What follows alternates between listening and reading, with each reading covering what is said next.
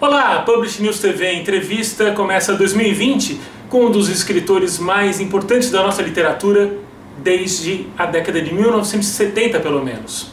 Ele é Inácio de Loyola Brandão. Inácio, a gente está começando 2020 com esse papo. 2019 foi um ano muito marcante para você, sem dúvida, por causa da, da posse na, na academia, por causa do Juca Pato. Você diria que foi o ano que você teve maior reconhecimento ou não? Teve outros anos que você lembra que, que, que foram assim marcantes também nesse sentido? É uma boa pergunta eu gostaria que minha memória me ajudasse. Mas eu acho que teve vários anos. Eu acho que quando o Zero saiu no Brasil foi marcante. Eu acho que quando o Não Verás saiu no Brasil e explodiu, no final de 81, começo de 82, quando eu recebi o Jabuti como o melhor livro do ano, com o Menino que Media Palavras, foi marcante. Eu acho que 1996, quando eu descobri que eu tinha um aneurisma, poderia ter morrido e não morri, tenha sido talvez o mais marcante dos anos. Então, depende do sentido que a gente dê para essa palavra marcante. Mas claro que esse ano foi muito bom. Para mim e para o Flamengo. Porque foi a academia, foi a posse, a posse foi uma coisa muito bonita. 400 pessoas, mais de 100 só de Araraquara. Dois amigos vieram da Alemanha para me ver, então foi uma coisa gostosa. E aí, de repente, o Juca Pato. E o Juca Pato que teve uma, uma coisa que muito bonita, porque, por exemplo, quem me entregou foi o Ricardo Ramos, filho. E eu era muito amigo do Ricardo Ramos, pai, que era o filho do Graciliano. Ele trabalhou comigo no Jornal Última Hora, nos anos 60. E era um homem muito alegre, com uma gargalhada expansiva, é, muito leal e que dava um espaço enorme para escritor brasileiro e para jovem escritor. Eu estava começando, no fundo, naquela época. E a gente fez essa amizade e a gente viajou por alguns lugares. Principalmente ele organizou uma viagem a Portugal que foi maravilhosa Primeira vez que a Adélia Prado saiu do país, andou de avião. Inélida Pinhon, Marli de Oliveira, uh, João Baldo Ribeiro, Oswaldo França Júnior. Foi uma grande temporada em Portugal. Foi um ano também gostoso, esse foi 85.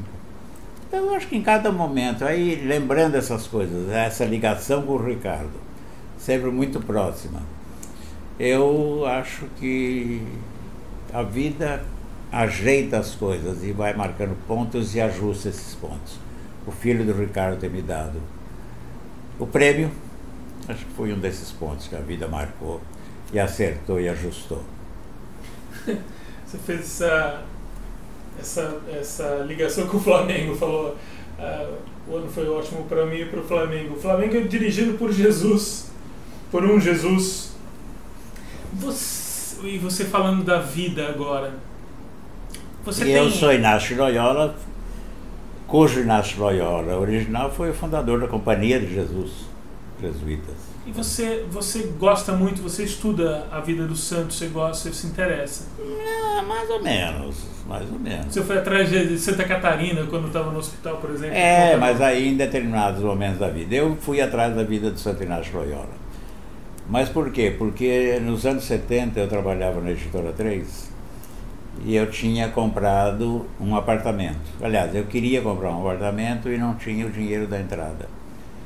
E eu trabalhava na Editora 3 e a Editora 3 tinha uma coleção de livros chamada assim Homens que Transformaram o Mundo. E o Luiz Carter falou assim, olha, a entrada do apartamento é o que você vai ganhar por esse livro. Você quer fazer? E eu falei que era. Ele falou, até escolhe. Aí eu olhei e falei, Inácio de Loyola. E Santo Inácio Loyola. E por acaso, o Colégio São Luís era ali ao lado da Editora 3 da Paulista, lá que eu pesquisei. todo o material para descobrir quem era esse santo. Que era um homem, foi um, um nobre, um cavalheiro, um comedor de mulheres, era aventureiro, era tudo, e que foi ferido e foi tratado, não, tinha os hospitais, ele foi tratado num convento. Tudo que tinha para ler era Vidas de Santos. E ele foi lendo Vidas de Santos, Vidas de Santos, Vidas de Santos e se converteu. E aí mudou de vida completamente. Aí fundou essa Companhia de Jesus. Porque como ele era soldado, ele fez a companhia como se fossem pelotões, sabe? Infantaria, etc, etc, etc, até hoje. Agora, aí eu também seguia meu pai. Meu pai era éramos católicos. Era essa... Éramos católicos. Acho que essa história que você. E meu pai tinha muita vida de santo, porque ele gostava das biografias de santos. Ele tinha inclusive um livro grossíssimo, assim, Domus Áurea, se não me engano, era um livro muito antigo. Outro que ele lia e relia era Os Santos que Transformaram o Mundo, de um alemão, René Philipp Miller, Fulop Miller, que ele achava maravilhoso, eu até li. E aí também, meu pai, às vezes na igreja tinha que falar. Porque na paróquia do Carmo, que nós frequentávamos, os padres eram holandeses, da Associação do Verbo Divino, e vinham para o Brasil mal falando português. Então a missa era em latim, mas as falas eram em português. E era um horror, porque ninguém entendia nada. E muita gente reclamou, e gente grávida na igreja, né, como os irmãos do Santíssimo. E um dia o bispo estava presente quando aquele homem falou aquilo, e aí ele chamou atenção, falou, não tem aqui na paróquia homens inteligentes que possam falar, quando vocês quiserem. E aí lembraram do meu pai, porque o meu pai falava muito bem, escrevia muito bem. E ele era presidente da congregação mariana. Tá? Era. Anos mais tarde eu vi aquele distintivo da congregação mariana no peito da TFP e fiquei horrorizado. Mas antigamente era outra coisa. Mas enfim, então quando tinha que falar da chegada do bispo, da vida de Nossa Senhora, de Santa Rita de Cássia, de comemoração de São Luís Gonzaga, etc. Chamava, Brandão, você fala. E eu via meu pai pesquisando, pesquisando, pesquisando. Ele tinha uma enciclopédia Jackson. Ele ia lá e falava de improviso. Não, não, não, não. Ele falava escrito. Escrevia. Falava escrito. Porque ele ficava mais seguro. A enciclopédia Jackson ficou comigo, são 20 volumes, é antiquíssima é já meio arcaica, mas é muito interessante. E aí eu via meu pai pesquisando e depois escrevendo. E aí ele dizia para minha mãe, leia, ouça Maria. E ela dizia, ah, tá bom, mas, ah, mas acho que não é ainda, tal, não estou entendendo. Aí ele fazia e refazia. Eu fui aprendendo a fazer isso. Pesquisar, fazer e refazer. Aí eu via meu pai falando, via as pessoas ouvindo, em silêncio, depois via as pessoas aplaudindo e quando saíam da igreja, comentando o que meu pai tinha falado. No fundo, isso ficou na minha cabeça, você poder ser aplaudido e comentado pelo que você escrevia. Então eu segui assim. Os livros dele, uma parte são com um irmão meu que hoje mora em Goiás, o João. Uma parte ficou comigo, mas então aqueles livros de Santos sempre estiveram lá. Eu tenho algumas vidas de Santos. Mas não é que eu interesso fundamentalmente. Interessei na Santa Royal, São Luís Gonzaga, que meu irmão era coisa, Santa Teresa, uma santa que também me interessou. Santo Antônio é um santo que também me interessa, ao qual eu recorro muito. Eu tinha uma tia que era devota absoluta tudo que se perdia, você ligava para ela, ela falava assim, vou responsar.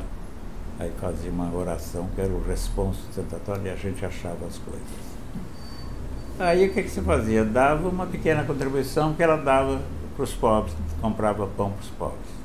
Santo Antônio ajudava os pobres. No dia 13 de junho, dia deles, os pobres vão à igreja receber o pão de Santo Antônio. Quanto ficou tem você hoje dessa, da, da religiosidade que havia na sua infância? Olha, a minha mãe também. A minha mãe era muito piedosa. A minha mãe morreu absolutamente tranquila de que ela ia, pelo menos, passar no purgatório e ir embora para o céu. Então eu nunca vi uma pessoa morrer com tanta tranquilidade. Estava mal, sabe, desenganado e tudo, mas ela dizia assim, não tem problema. Eu fiz o que eu achei que tinha que fazer direito. Mas eu tenho essa devoção por Santo Antônio, eu tenho. Minha mãe me entregou a São José quando eu vim para São Paulo. E a devoção a São José eu ainda penso. E para você ter uma ideia, eu, quando vim embora, minha mãe chegou e falou, olha, eu gostaria que você ficasse aqui. Mas você quer ir embora, mãe? 57, mas eu te entrego para São José, ele vai cuidar. E meu pai tinha me dado um dinheiro, 3 mil cruzeiros se você viu o show, você lembra que meu pai me deu 3 mil e falou, se vira porque é o que eu posso te dar. E eu fui me virando, virando, virando. E um dia eu consegui um emprego. Aí fui na telefônica, claro que tinha que ir lá na telefônica, na 7 de abril. Curiosamente, eu encontrava sempre o Glauber Rocha na 7 de abril aos domingos, Sério? telefonando para a mãe dele lá na Bahia, em certos momentos. Mas aí fui liguei falei, mamãe, fica tranquilo, eu consegui um emprego. Já estou registrado. Eu, quando eu fui registrado, eu liguei, na última hora. Eu falei, ah, que bom, meu filho, que dia é hoje? Eu falei, quinta-feira. Não, do mês. Eu falei, 19 de março, dia de São José, meu filho. Nossa. Então tem essa coisa. Eu ainda tenho certa espiritualidade, eu acredito, acredito em São José, Santo Antônio. E peço a eles. Eu eh, hoje ainda peço a Santa Antônio quando quero achar as coisas e acho. Eu acho. É uma coisa pesada. Essa minha tia morreu. Mas uma vez eu fui à Itália com a Márcia e nós fomos até Veneza, eu falei, vamos a Pádua. Santo Antônio era de Pádua. Que é o mesmo Santo Antônio de Lisboa, porque ele estava em todos os lugares ao mesmo tempo. Era ubiquidade. E lá em Pádua eu comprei coisinhas, Santo Antônio, uma imagem, uma coisa, e levei para minha tia, ela tinha um altar na casa dele, que todo mundo trazia. Então, recentemente eu fui para Amazonas, quando eu estava dentro do avião, eu percebi que a mulher tinha me dado a identidade quando eu entrei, e eu não sabia onde eu pus a identidade. Aí falei, e agora como é que eu faço em Manaus para voltar? Fiquei desesperado, e o avião voando, falei com a comissária, a comissária falou, ah, chega lá, tem que ligar, telefonar para saber, e tudo. Ia ser uma confusão. Aí fiquei pensando, de repente falei assim, acho que pode ter caído embaixo do banco. Quando o cara do lado saiu para ir ao banheiro, eu olhei e estava lá, a identidade, embaixo do pé dele. É inevitável que a gente pense em alguma coisa meio mágica nesse momento. Né? É, uma coisa meio mágica, mas é uma coisa assim, a força da fé, eu acho. Eu acho que essa fé eu tenho. Fé eu tenho. Mas isso é tudo. Há muito tempo eu vou à igreja, nas missas, esse sétimo dia de amigos hoje. Mas de vez em quando eu passo por uma igreja. Eu passo. Eu não quero perder isso. Não quero. E estou tentando perder, acho que eu não perco. Você, eu, quando, quando eu estava falando dos prêmios esse ano e tal, me ocorreu que de vez em quando acontece de, de algum premiado, um autor premiado, recusar um, um prêmio. Eu não, eu não, lembro qual foi o motivo, mas eu sei que o Drummond recusou o próprio Juca Pato. Não sei qual é a circunstância, Inácio. Você já recusou algum prêmio? Ou recusaria? O Sartre recusou o Nobel. É verdade. Eu não recusaria. Eu sou adepto de uma teoria da Lígia. Ela diz, ainda diz, porque agora está muito mal, coitada. Eu quero as glórias quentes, ou seja, enquanto eu estou vivo. Estão vindo, eu aceito. Por que não? Não faz mal a ninguém, principalmente quando tem um certo dinheirinho. tá. Mas tem, eu não vou recusar prêmio, não, me deu e tudo. A menos que seja um prêmio complicadérrimo, sabe? Sei lá, que envolva nesse momento qualquer prêmio que esse governo que está lá em cima em Brasília me desse, eu não aceitaria. Nenhum prêmio da Biblioteca Nacional na mão desse homem eu não aceitaria. Mas, curiosamente, em 76, eu recebi pelo zero o prêmio da Comissão Cultural do Distrito Federal, que existia. Recebi o prêmio em julho. Em novembro, o zero foi proibido. O mesmo governo. E aí eu fui receber para mostrar a incoerência desse governo. Tá? Então, mas não recuso, não. Não recuso. O Nobel seria bem-vindo, o Cervantes seria bem-vindo, e o Cervantes eu gostaria que realmente o Bolsonaro não assinasse o documento. O Camões, cara. O Camões, é. o Camões, o Cervantes é da Espanha. Cervantes Mas era bom ganhar o Cervantes também. Pelas traduções. É, mas também eu não sou obcecado com isso. Tá? Eu estou aí. Concorri no Prêmio São Paulo e tal, nem cheirou. Mas está vindo gente, está vindo gente nova, né? Foi legal essa menina ganhar. E é legal, é um momento que as mulheres estão mostrando uma força dentro da literatura muito grande. Ver o tanto de mulher autora que está assumindo, essa Eliane Bey, essa Jamila, gente muito boa. Que tá, essa é a renovação da literatura. Por isso que as pessoas falam, pô, não está acontecendo nada, cadê, cadê os jovens? Estão aí. Estão aí. Essa, essa, essa força da, da literatura das mulheres, você já vinha sentindo? Você é, é frequentemente convidado para ser jurado em, concursos e tal. É, eu estou recusando, eu não quero mais ser jurado em concurso há muitos anos. É. Muitos anos, primeiro, porque eu vou julgar companheiros. É, eu, o que eu lembro de ir na sua casa e entrevistá-lo e ter pilha de livros, assim, caixa de livro. Acabou. Pra... acabou, faz tempo que acabou. Porque, pô, não é. Primeiro que é um trabalhão. Segundo que é muito mal pago. Terceiro que sempre me deixava com uma sensação de injustiça. Porque às vezes tinha quatro livros bons e tinha que jogar para o alto e pegar um. Era um pouco assim. E não quero mais ser jurado de nada. Não quero. Não quero e não vou ser. E também pago muito mal para o júri. Pago muito mal para o júri. Eles não imaginam que trabalho que é fazer a coisa Uma vez na vida eu fui muito bem pago. Foi nos anos 70, final dos anos 70, um concurso de contos do Unibanco. O Unibanco, que era da Moreira Salles. Concurso que dá um prêmio imenso de dinheiro. Vieram contos do Brasil inteiro. Mas era um grande dinheiro que dava. E a comissão tinha Otto Lara Rezende, tinha Marcílio Moreira, que foi embaixador depois, tinha o De Franceschi, tinha a Lígia Fagundes Teles, tinha João Antônio. Era um baita de um júri. E tinha 70 mil pontos. Nossa. Quando se viu aquilo, o que, é que vai fazer? Aí cada um recebeu uma batelada de contos e a gente ia lendo durante o mês e tinha uma reunião no fim do mês e aí foi durante meses e meses. E a gente teve um salário mensal muito bom. Eu lembro passei as férias lendo e ganhando dinheiro. E no fim ganhou um sujeito que nunca mais escreveu nada, que nunca mais soube dele. Esqueci até o nome.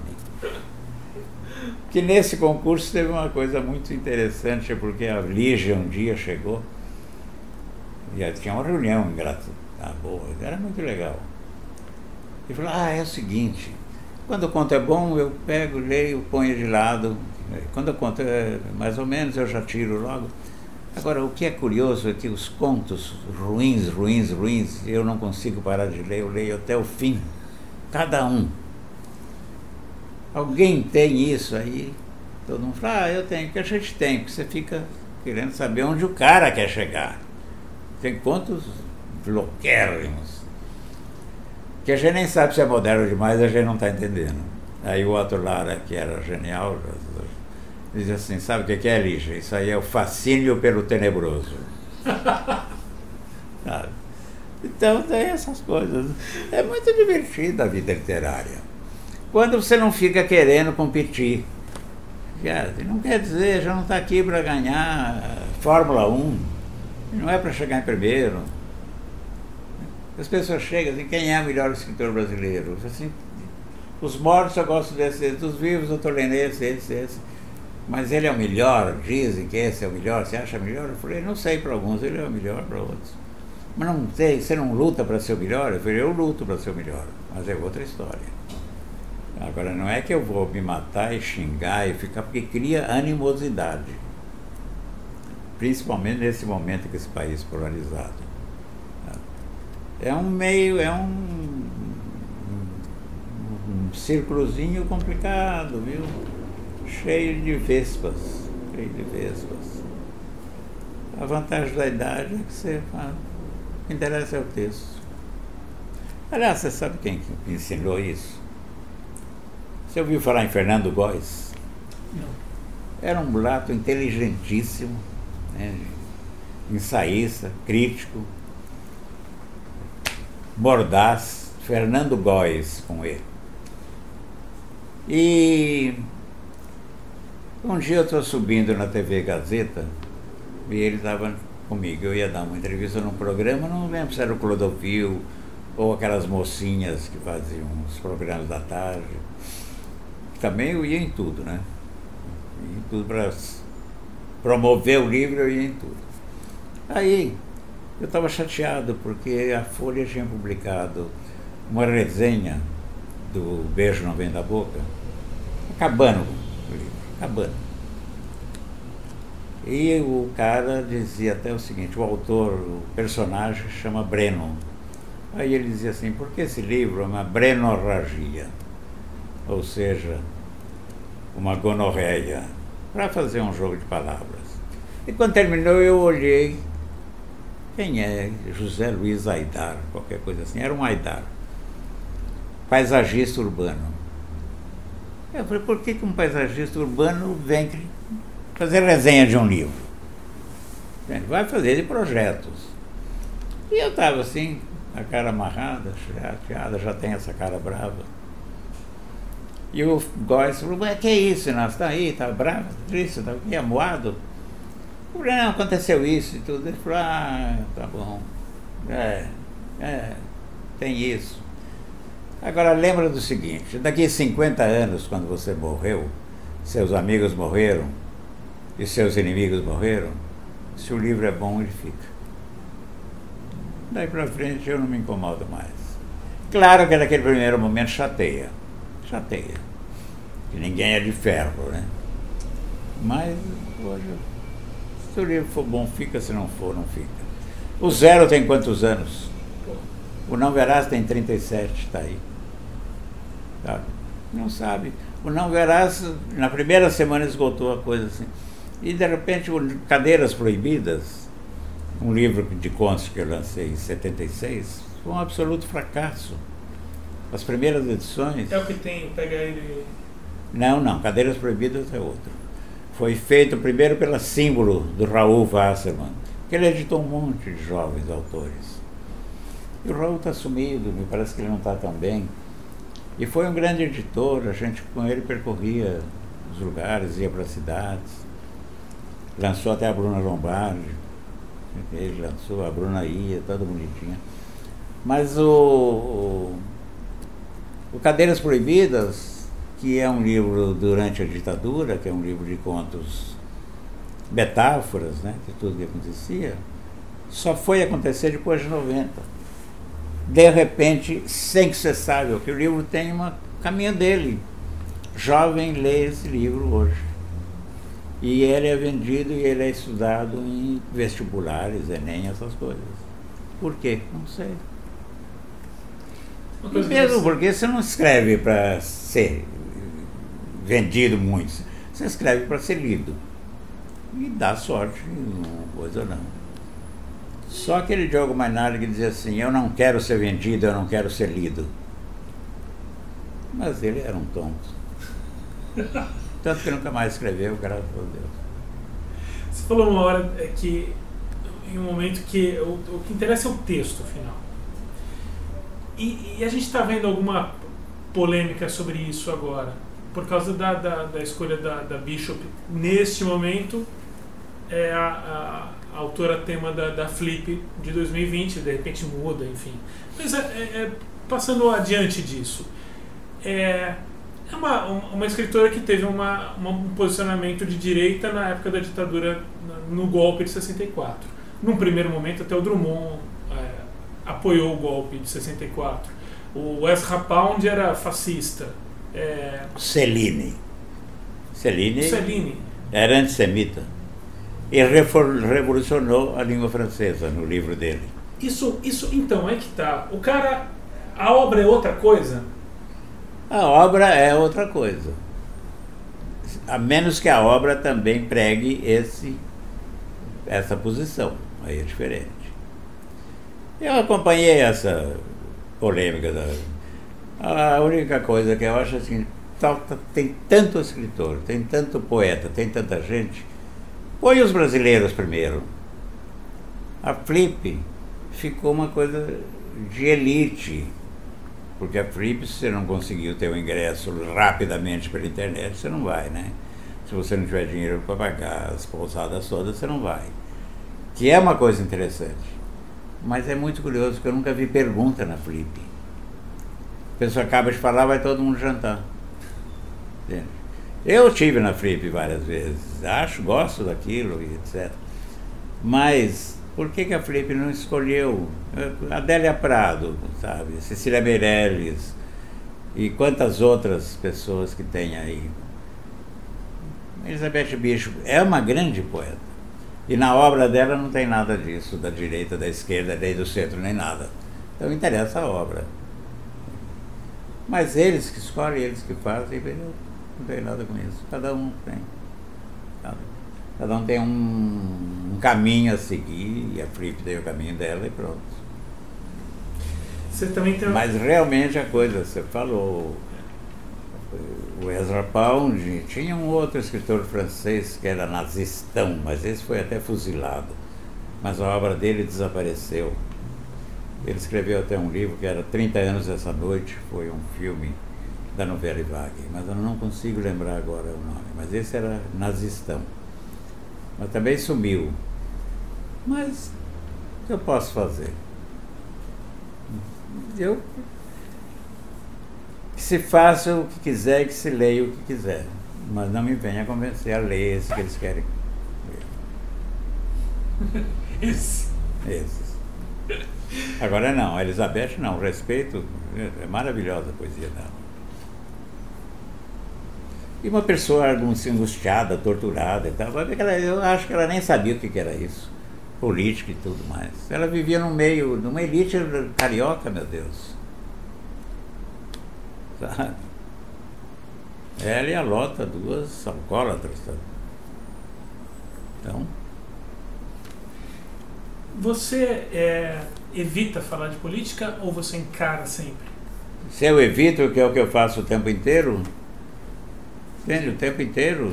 Você pegou, na sua trajetória, estava anotando O que, que foi minha batalha na, na, ditadura? Eu e toda a minha geração saímos pelo esse país inteirinho, eu, Torres, Cícero Sandrone, Lígia Fagundes Teres, Nélio da Pinhon, João Antônio, saímos pelo país inteiro, Oswaldo França Júnior, Ricardo Ramos. O que, que foi? Não, não eu estou pronto agora de novo. Porque a censura está aí, a arbitrariedade está aí, está tudo aí chegando, comendo pela borda, sabe? Que nem mingau. Nunca evitei falar de, literatura. É. Meu, qual é o romance mais político que foi publicado nesse país nos últimos 50 anos? Zero. Que está vivo até hoje. Por isso que eu estou te perguntando. Você, você pegou, você viveu anos de Getúlio, de Dutra, J... Getúlio eu peguei criança. Pegou, mas vivenciou e ouviu, né? Mas vivenciou. Dutra, JK, Jânio, Jango, toda a ditadura Sim. empastelada.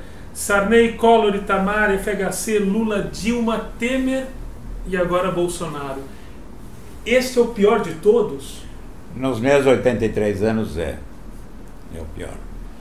Porque é um homem sem cultura, ignorante, tosco, bronco, que adora a briguinha como se fosse. Ele briga como se fosse cozinha, que não tem a mínima noção da compostura do cargo.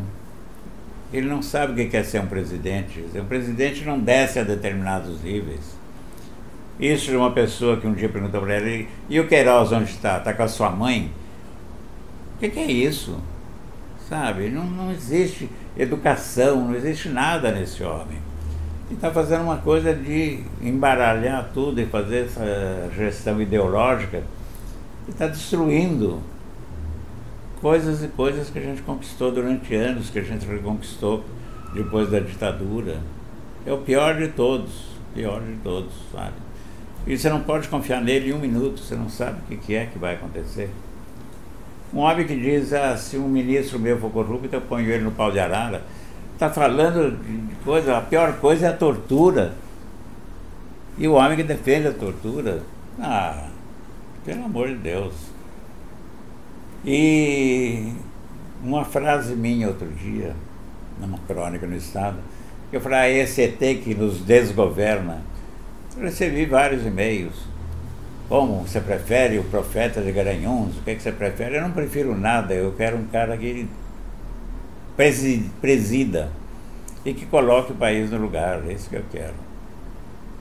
Eu não quero um salvador, eu quero um cara que governe. Salvador não existe, sabe? não existe. Então, eu sempre falei de política, e o Zero é um livro político, Cadeiras Proibidas, desde que você faça uma literatura que você fale do que está acontecendo, como muitos estão fazendo hoje aí, você é político. Tolstói foi político, Dostoiévski foi político, todos esses foram políticos. Balzac foi político. Quando você fala da condição humana, e quando você fala da condição do brasileiro, o Graciliano Ramos foi altamente político. E você pega a Vidas Secas, pode não ser um livro político, mas é um grande livro político. É, e Memórias do Cárcere, Angústia. Tá, Para mim, Angústia foi o primeiro livro sartriano que eu li. Porque antes de ler A Náusea, eu li Angústia e para mim a náusea já estava na angústia. Para mim era. Então, não tem como escapar da política. É só você falar das pessoas como elas estão vivendo, sonhando, sendo escravizadas, espezinhadas, desprezadas. Eu perguntei isso porque tal, é, eu não sei, eu tenho ouvido muita gente que está cansada, é que sofreu de exaustão por causa dessa, dessa nova conjuntura, mas você não. Você continua, você acha mas que é mais do que nunca que exaustão ou está tirando o cu da reta. Estamos todos no ringue. Ele- E aí fala, ah, você reclama muito. Eu não estou reclamando. Eu estou expondo. Estou expondo, estou expondo, estou expondo. Na, na crônica, eu na crônica sempre vou dando leves coisas, porque eu ainda não sei que terreno nós estamos pisando. Entende? Então tem que estar com o olho aberto, estar com o olho aberto. E contando as coisas. Veja o título do meu último romance. Nesse livro, lançado ano passado, é eleito o primeiro presidente do Brasil sem cérebro. Eu antecipei em um ano essa história. Mas ao mesmo tempo eu me pergunto, será que não tem cérebro ou é um grande sacana? Acho que os dois. Então a gente vive no mundo um momento de confusão, de perplexidade muito grande, né? A direita está vindo, a direita está vindo, o neoliberalismo está acabando, a economia está esfacelada, não se sabe o que fazer. Tudo é economia, economia, economia, economia. E as pessoas? E o ato de viver, e o ato de amar, e o ato de ser solidário, e o ato da compaixão. Não tem mais nada disso. Uma Câmara que retira dinheiro da educação e da saúde para aumentar o fundo eleitoral, onde é que vai? Eles pensam só neles e no bolso deles e no futuro deles, sendo que eles vão ser comidos por esse futuro. Por que, que não desta terra chega um momento em que o Supremo Tribunal federal, vira gosma e se derrete todo. As pessoas têm que entender as metáforas e as fábulas. Né? O, o desta terra ainda não foi descoberto. Mas vai. Daqui 50 anos, quando eu estiver morto, meus amigos mortos, meus inimigos mortos, fica o texto. E esse livro vai ficar. Nossa, você chora? Nunca chorei, porque eu tenho um problema imenso. Eu não choro. É que problema é esse? Não choro. Meu pai não chorava. Você sentia que ele estava doendo, estava ruim, estava tal, mas ele não soltava uma lágrima. Um dia eu fiquei muito bravo, muito comovido e tal, porque o gato sumiu, subiu numa estante e derrubou o relógio, que era a única coisa que eu herdei do meu pai. Herdei, esse relógio é teu, quando eu morrer é teu e trouxe. Esse relógio e a enciclopédia e vários livros. Mas aquele relógio tinha porque. Ele está lá em casa, ele foi restaurado. Cada vez que eu dou corda, ele faz. Eu lembro do meu pai, e cada vez que ele bate as horas, eu, tom, tom, eu lembro do meu pai. E o gato derramou, ele derrubou, ele espelhaçou. Eu fiquei muito mal. Aí a Márcia falou assim: primeiro dia que eu vi uma lágrima no teu olho. Não, mas não choro, não choro, não, sei chorar. Fica aqui, amarrado. Que curioso. Talvez chorar seja bom. Mas é uma trava, uma trava. Sabe lá, vai ver que eu tenho vergonha de chorar. Mostrar que homem não chora. É bobagem. É, chora, chora por palavras, então. eu choro nos textos. Ah, nos textos é uma forma de chorar. Eu, eu queria que você, é, aproveitando esse, esse. Não é emotivo, mas é porque é, é da vida. A Márcia, eu queria que você falasse da Márcia, sua companheira que ela é uma parte tão integrada na sua vida, eu queria que você falasse mais dela.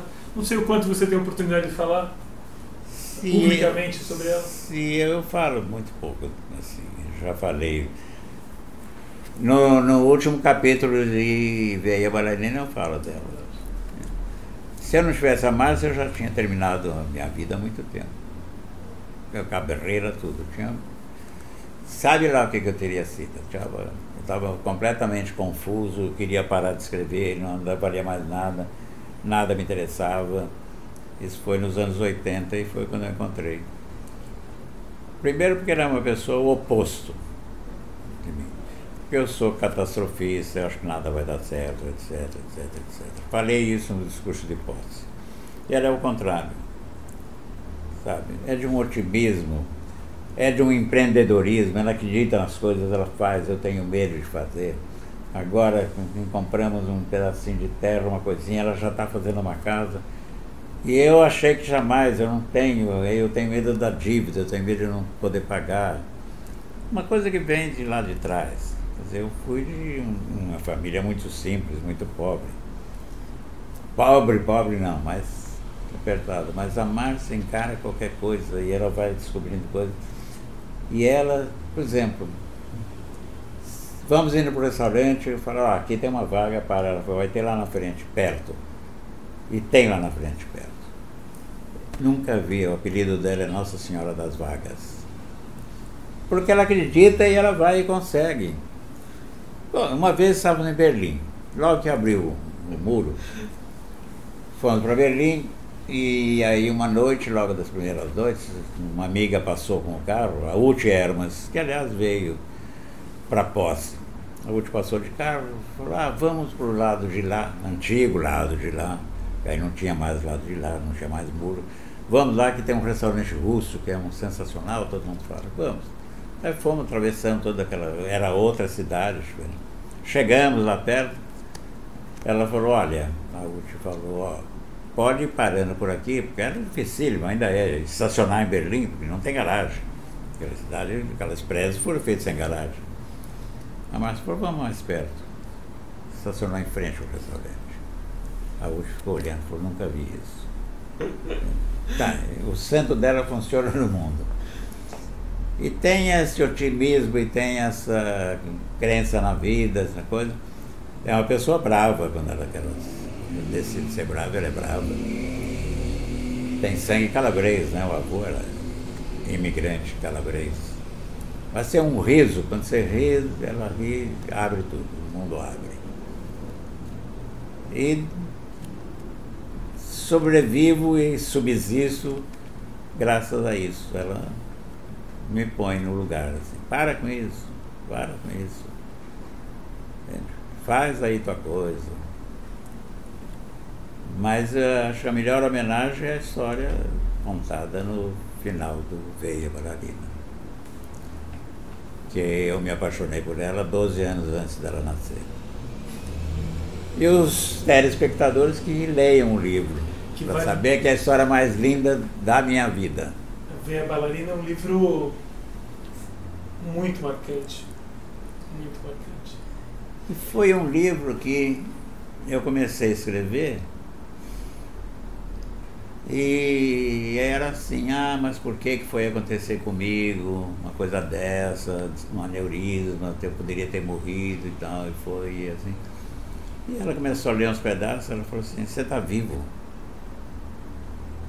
Por que esse lamento bobo? Essa autopiedade? Eu mudei inteiro o livro. E por que, que ele é lido hoje? Porque ele exatamente dá uma sensação de conforto de você enfrentar uma situação daquelas, que era vida ou morte, e que acabou sendo vida, um acreditando que vai dar certo. Mas, Esse livro é indicado por médicos para quem vai fazer cirurgias invasivas e perigosas. Mas é, é esse que é um detalhe que ainda bem que você, eu acho, né, numa leitura minha modesta, assim, modestamente assim, é, você manteve um pouquinho nada um pouco, você mantém esse é, no livro o ponto de vista de quem estava se achando é, vítima naquele momento. Você manteve ali, só que com, com, as, com os ensinamentos, com é muito marcante a, a, convivência com Caio Fernando Abreu que você relata no ah. livro. Nossa, aquilo é. Porque ele me ensinou também aquilo. Um dia que eu em Hamburgo Estávamos na mesma pensão, era uma pousada muito simples, gostosa. E eu falei, mas você sabe que você vai morrer? Como é que é isso? Ele falou, você pode morrer antes de mim.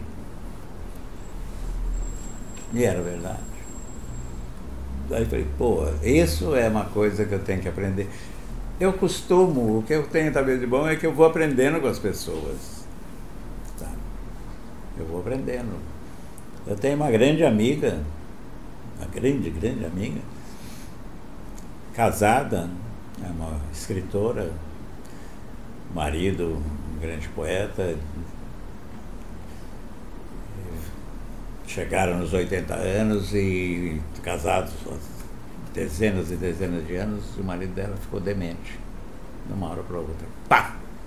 Desligou completamente. Entende? É essa caderneta, essa caderneta esse cobre, não é nada, não sabe onde está, não sabe quem é ela, não sabe nada. Mudou inteiramente a vida dela, ela passou a ter que cuidar de tudo. Dela, dele, da profissão, da vida, do dinheiro, de tudo. E um dia conversamos num almoço em Ribeirão Preto, falando durante uma hora e meia, ela foi me contando o processo, as coisas. Né? Quando chegou no fim, eu falei, puxa, mas você não se queixou em nenhum momento, você relatou. Ela falou, e adianta queixar? Não resolve. Eu fico saco cheio, encho o teu saco e não adianta nada. E é verdade. Então, na pior situação, agora eu tenho que ficar pensando, queixar, porque não adianta nada. Tentar resolver. E mesmo que não resolva, minha mãe dizia que não tem solução, solucionado está. O povo diz que não tem remédio, remediado está. Né? É isso. Mas sempre tem que, tem que chegar aos 80 e tantos anos para aprender isso. Eu era também muito estrambelhado, muito ansioso demais, ansioso demais. E não adianta nada. Ainda sou ansioso. Eu chego no, no aeroporto três horas antes. Chego.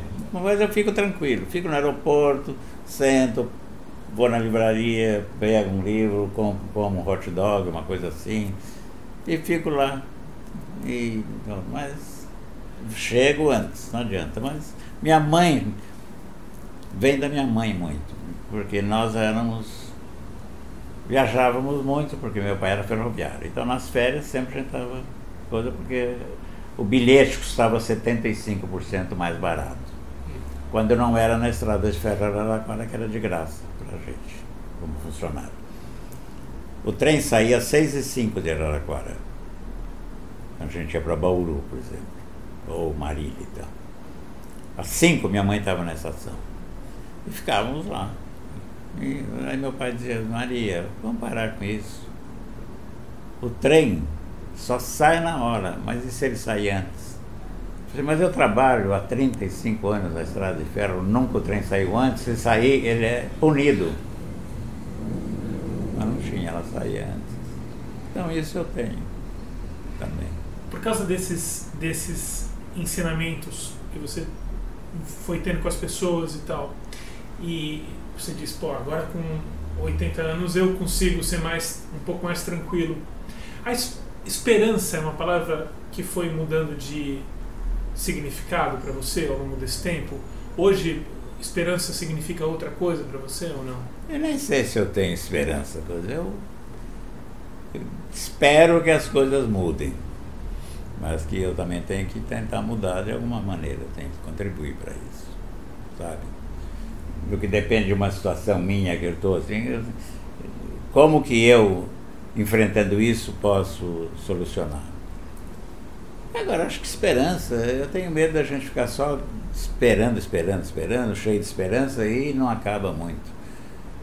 Se a gente ficar esperando que o Bolsonaro vá embora sozinho, não vai. Não vai. E toda a política dele não vai mudar também. Então acho que todos nós temos que fazer alguma coisa. A esperança, para mim, virou realidade. Você muda alguma coisa, você quer que ela se transforme, trabalhe para isso. A minha coisa é por aí.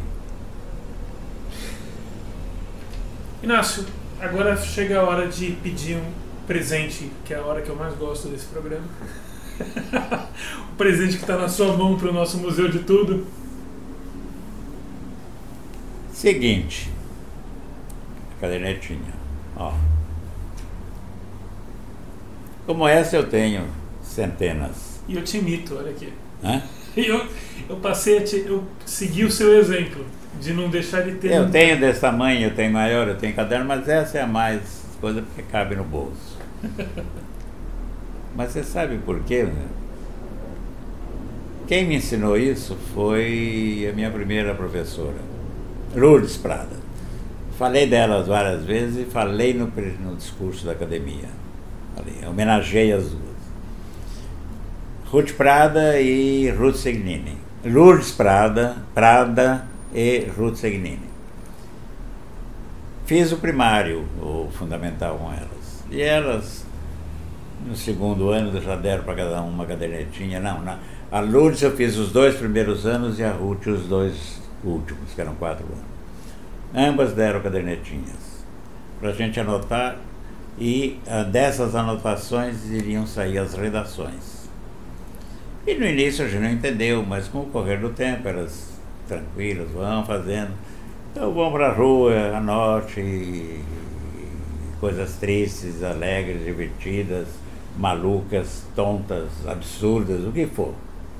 E vai a redação. No começo não deu certo, mas depois a gente começou a ter um traqueiro Quase praticamente todos foram fazendo, alguns faziam boas redações e tal.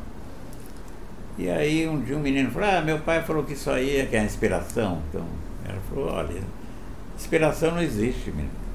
Inspiração vocês é que criam. Então, inspiração é o quê? Você olha uma coisa, você conversa com as pessoas, você ouve, você presta atenção em tudo. E aí vem uma coisa para você. E até hoje isso funciona para mim. Até hoje eu ando. Hoje em dia eu poderia anotar no celular, tem muito jovem que anota no celular, mas eu continuo aqui porque desde criança eu faço isso. tenho milhares delas, perdi já muitas, fica esparramada pela casa.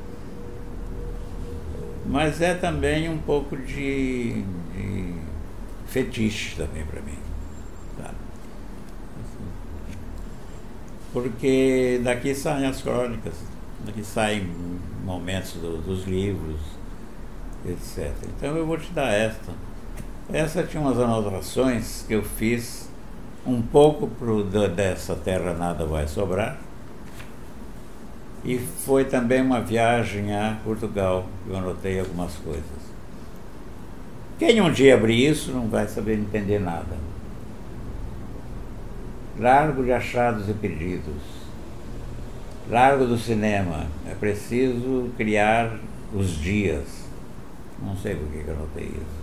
Então tem coisas assim, mas você vê como é que vai nascendo, essa é tua. Pronto. Eita, que honra, que coisa boa. E essa é uma cadernetinha, claro, aquelas primeiras eram. Eu, aos 20 anos, depois de eu ter na infância visto, esse, aprendido essa coisa, aos 20 anos eu li o Hemingway dando um conselho para um jovem escritor, dizendo assim, compre uma cadernetinha anote, porque a memória eh, desaparece. Então aquele cara, a Lourdes nunca leu o Hemingway naquela altura, já tinha ali, já sabia disso, porque elas eram instintivamente professoras. Sabiam ensinar e, e ensinaram muito bem. A Lourdes morreu já e a Ruth está viva. O filho dela e a nora dela foram a minha posse. E o filho da Lourdes foi a minha posse, a mulher. E eu homenageei e falei, olha, estão aqui, os dois. E quando eu ganhei o prêmio Machado de Assis, esse foi um bom momento da vida também. O prêmio Machado de Assis, que de alguma forma me catapultou. Eu recebi um e-mail do filho dizendo, olha, eu estou indo para São Paulo e quando você vai para o Rio? Eu falei, daqui dois dias. Então, eu vou indo para São Paulo, eu estou levando uma carta da minha mãe para você. Era um bilhete rápido. A Ruth, que hoje está com 90 e tantos, não pôde ir porque não tinha condição física. E ela me diz assim, Inácio, né, me chamam sempre de Inácio. A vida inteira, eu estou com 90 anos, eu fiquei em dúvida se eu tinha tido escolhido a profissão, o ofício certo de ensinar, formar cidadãos, etc, etc, um cidadão. Agora, você ganhou esse prêmio da academia, eu tranquilizei. Eu vou morrer, com certeza. Eu li esse bilhete antes de fazer meu discurso de agradecimento. E os acadêmicos de pé aplaudiram. Então, a minha vida está toda ligada para essas coisas. O menino continua indo bem. O, menino, menino vai indo. Ela sempre menino. me chamou, cada vez que era Não é ela que chamava você de menino, é, né? Exatamente, foi bom você lembrar isso. Ia lá, entregava os livros, elas liam, voltava meses depois, elas se juntavam, moravam perto, agora ah, lemos, mas o menino escreve cada coisa maluca, fantástica, mas faz bem, é assim que tem que ser. Mas o menino ainda comete errinhos. Que era gíria, que era. Elas não admitiam gíria, e que era vírgula fora do lugar num diálogo, por uma questão de frescura, de respiração, essas besteiras. E aí elas têm a linguagem tem que ser correta aquelas ali firmes. O menino é muito admirado. Eu ah. agradeço imensamente. Obrigado por ter vindo aqui. Vamos indo aí, vamos indo. Tem muito ainda pela frente. Eu sei. Muito. É que a gente não sabe mais quanto tempo, mas eu também não preocupo. Como diz o Caio, Fernando. Porque sabe que eu no ginásio e no científico, tinha uma coisa curiosa. Tinha um sujeito, o Gilberto, ele era o mais bonito do colégio. E não só mais bonito, como mais bem vestido. Porque ele tinha um certo, uma certa condição financeira, o pai tinha uma agência de carros e a mãe trabalhava com loja e tal. Ele era muito, era elegante. Eu sempre fui esculhambado, minhas roupas sempre foram desarrumadas, né? Apesar de um tempo eu dirigia Vogue, mas enfim, nunca fui um elegante. Mas aí eu invejava o Gilberto. E também tinha uma coisa, né? As meninas todas dando em cima dele. E ele era sócio do clube e dançava muito bem, aquela coisa. Falei, puta, o Gilberto é tudo que eu queria ser. Agora, em julho desse ano, eu fui a um encontro. Eu tinha acabado de ser eleito e em março e em julho foi um festejo dos 50 anos do final dos cursos científico e clássico. Teve uma reforma de ensino e acabou esse curso. Então, as últimas turmas se reuniram em Araraquara.